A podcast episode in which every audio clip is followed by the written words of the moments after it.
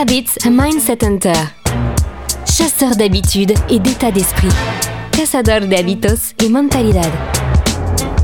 Un état d'esprit innovant pour une vie épanouie.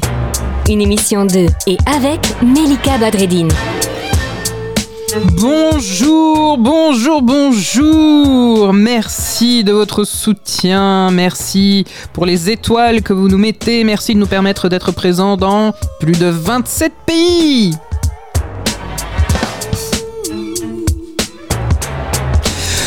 Aujourd'hui, nous allons parler de l'art. Tenez-vous bien l'art. L'art de ne rien faire. Euh, Je sais, c'est fou. Je sais. J'ai envie de vous parler d'Anne. Anne est numéro 2 d'une grande boîte d'immobilier, très reconnue. Elle est très active, elle est reconnue, charismatique. Et euh, Anne finit par faire un burn-out. Alors en venant me voir au cabinet, elle me demande mais qu'est-ce que je peux faire, que je peux prendre tel médicament, est-ce que je peux faire ceci, cela, Euh, comment puis-je être encore plus efficace, etc. Et là, euh, je lui donne euh, mon conseil du jour qui est ne rien faire. Alors c'est très compliqué pour Anne, et pas que pour Anne, de ne rien faire. Et pour elle, c'est tout de suite synonyme d'ennui, ce qui n'a un petit peu rien à voir avec l'ennui, puisque ne, ri- ne rien faire est, un art, hein, n'est-ce pas? Ça peut permettre aussi de devenir un maître en la matière, pour nous permettre d'améliorer notre vie, faire fondre notre stress, nous rendre plus productifs, plus efficaces, plus créatifs.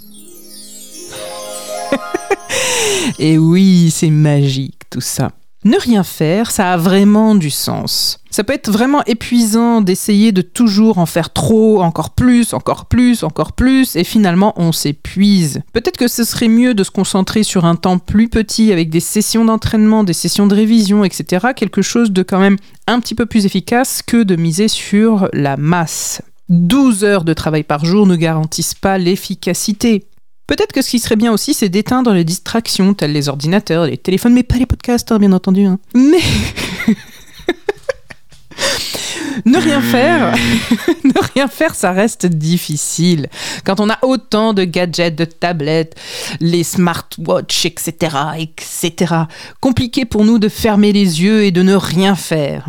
Et oui, nous sommes des petits malins toujours à trouver quelque chose à faire, même quand on ferme les yeux, on trouve le moyen d'écouter un podcast, par exemple. Et pourtant, ça nous permet quand même de nous détendre. La distraction, est-ce que c'est quelque chose qui nous permet de ne rien faire ou pas? Je vous laisse avec cette question existentielle.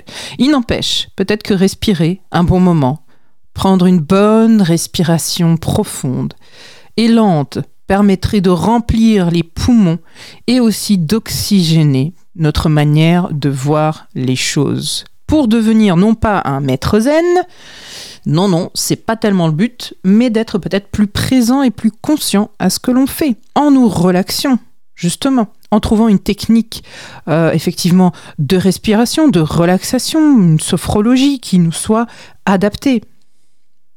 On peut prendre un bain. Alors ça, c'est le niveau avancé hein, euh, de euh, la zénitude, hein, bien sûr. Le bain, les petits sels qui pétillent, les bougies, les huiles essentielles, etc. Ne vous lancez dans cette expérience que si vous êtes déjà à un niveau avancé de la rien-féritude.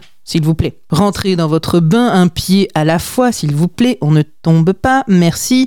Et si votre vin, votre vin, tout va bien. Et si votre bain est si votre bain est suffisamment chaud, c'est mieux si vous pouvez rentrer tout doucement, centimètre par centimètre. Et c'est une bonne chose. Goûter et sentir justement ce pouvoir inégalable, génial justement, de la rien-féritude avec un petit thé, café, vin, chocolat chaud ou autre breuvage sensuel tel qu'une infusion à la verveine. Attention parce que là on touche à des sommets quand même de la sensualité. Je sais, fermez vos yeux et pendant ce temps-là, appréciez votre boisson et détendez-vous. Vous pouvez aussi ne rien faire dans la nature et incorporer cet art dans votre vie quotidienne avec un temps comme un sas qui vous est dédié et blague à part.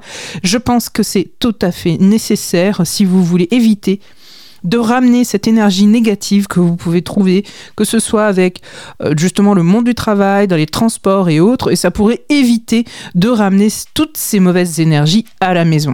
Ça peut être intéressant justement de se créer ce sas pour se détendre, ne rien faire et justement penser à la journée qui est passée ou penser à la journée qui arrive. Au milieu de ce chaos, de ce travail, de tout cet environnement stressant, de toutes ces 30 minutes justement où on va se bousculer les uns les autres et toutes ces heures où on va devoir être en open space. Attention, ne rien faire peut entraîner des problèmes avec votre patron, donc attention, attention, mais ça peut aussi entraîner de la détente, donc méfiez-vous. Le bon plan de Melika.